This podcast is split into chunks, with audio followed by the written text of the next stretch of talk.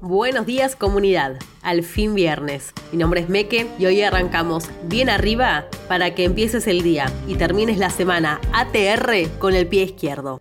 Anoche el país fue una fiesta. De la mano, o mejor dicho, de los pies de Messi, la selección goleó por 3 a Bolivia en las eliminatorias. Y por otro lado, todo concluye al fin. Terminó la campaña electoral. En un contexto atípico, este domingo llegan las elecciones primarias abiertas. Pero tal como te venimos contando, el horno no está para bollos. En una crisis económica que parece profundizarse cada vez más, los partidos tiraron la pelota fuera y miraron para otro lado. Que la grieta, que las peleas, que el pase de facturas, que garchar, etc. Cualquiera pensaría que la campaña electoral se convirtió en parte de los programas de Chimentos. Pero no, ante la absoluta falta de respuestas y soluciones concretas a la realidad, ese fue el eje de la campaña para el gobierno y la oposición.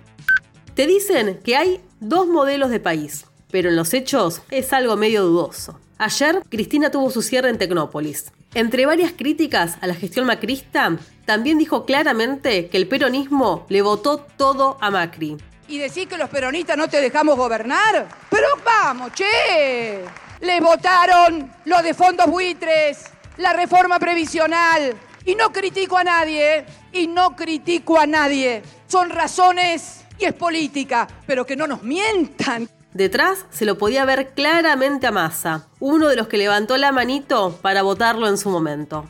No hace falta ver entre líneas la verdad de la milanesa es concreto. La crisis que hoy vivimos tiene responsables directos. Aunque para la tribuna se pongan de uno y otro lado, en los hechos hay un acuerdo fundamental. No asustar al FMI y seguir cumpliendo al pie de la letra las recetas de mayor ajuste y miseria para millones de personas a costa del pago de la deuda.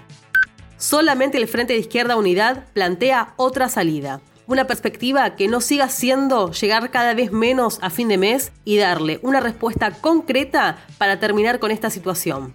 Como lo mencionó Nicolás del Caño este jueves, la reducción de la jornada laboral a seis horas, cinco días a la semana, para que trabajen todos y todas, es uno de los ejes centrales del programa y la propuesta ya llegó a millones de trabajadoras y trabajadores durante la campaña electoral.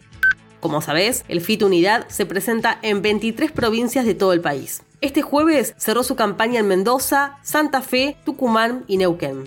El miércoles lo hizo en Salta y en la ciudad de Buenos Aires. Estamos en todos lados y por eso es que este domingo tu aporte es clave. Para defender cada voto, te dejamos este link en el texto para que te anotes como fiscal y seas parte de esta pelea. En Israel, seis palestinos que estaban presos sin causas concretas escaparon de la cárcel de máxima seguridad. Pero mientras las fuerzas de seguridad los buscaban por todos lados, en Cisjordania y Gaza salieron a apoyarlos y marcharon gritando libertad y con banderas palestinas en solidaridad. Así salieron a enfrentar una brutal represión con gases y balas de goma. Por último, no te pierdas la entrevista al periodista de rock Juan Ignacio Provéndola en Alerta Spoiler a partir de las 9 horas en nuestro canal de YouTube. Eso es todo por hoy comunidad. Y no te olvides que... Y si vas a la derecha, cambias hacia la izquierda.